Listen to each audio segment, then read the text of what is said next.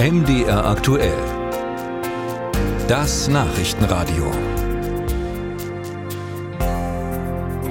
Ein Härtefallfonds sollte im Härtefall helfen, genau. Wer mit Erdöl, Pellets oder Flüssiggas heizt, sollte auf diese Weise entlastet werden. Schließlich hatte er nicht von der Gaspreisbremse profitiert.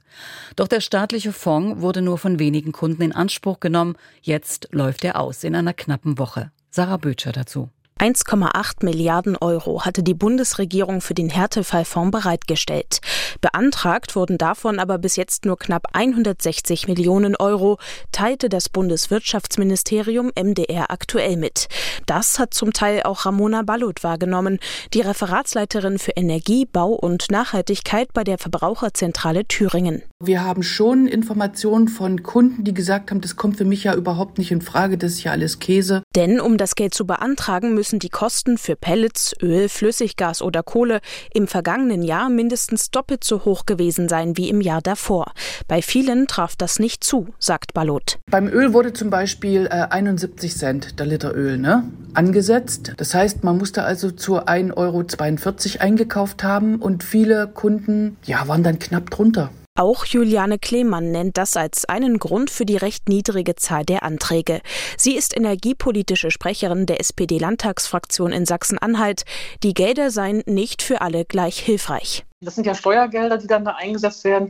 Wo macht man da quasi die Grenze rein? Und irgendeine Grenze muss man ziehen. Und die Verdoppelung klingt möglicherweise für viele, die betroffen sind, auch extrem hoch. Ist es auch. Dass das nicht für alle gleich hilfreich ist, das gebe ich zu. Das ist, glaube ich, bei solchen Förder- und Unterstützungsgeschichten leider immer irgendwie auch der Fall. Das ist möglicherweise ein Konstruktionsfehler, aber das würde, so weit würde ich erstmal nicht gehen, sondern da, müsste man genauer gucken, hätte man dann andere Möglichkeiten. Klaus Hessler will den Härtefallfonds nicht so pessimistisch sehen.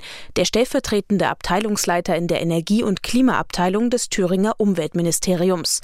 Hessler meint, dass man gar nicht erst von wenigen Anträgen sprechen könne. Ich glaube, man muss den Sound an der Stelle einfach auch ein bisschen umdrehen und so die Gesamtsituation sehen. Wir hatten, glaube ich, Stand 2022 538.000 Wohngebäude in Thüringen. Da hört sich das natürlich äh, wenig an, wenn ich Ihnen sage, dass wir momentan zum 10.10. 11.395 Anträge hatten. Aber man muss ja auch sehen, wir haben eine etwas andere Struktur in Thüringen. Wir sind primär mit der Fernwärme gut dran und dem Gas. Und insofern, glaube ich, kann man nicht von wenig reden, sondern da gibt es eine ziemliche Treffsicherheit, glaube ich, mit dem Programm insgesamt. Doch Ramona Ballot von der Verbraucherzentrale Thüringen spricht noch einen anderen Punkt an, den Online-Antrag für die Härtefallhilfen.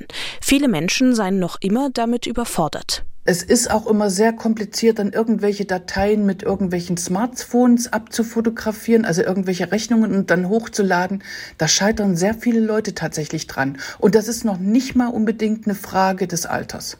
Generell rät die Verbraucherzentrale den Kundinnen und Kunden einfach nochmal nachprüfen, ob man nicht doch Anspruch auf die Härtefallhilfen hat, selbst wenn man nur zwei Monate für den doppelten Preis eingekauft hat.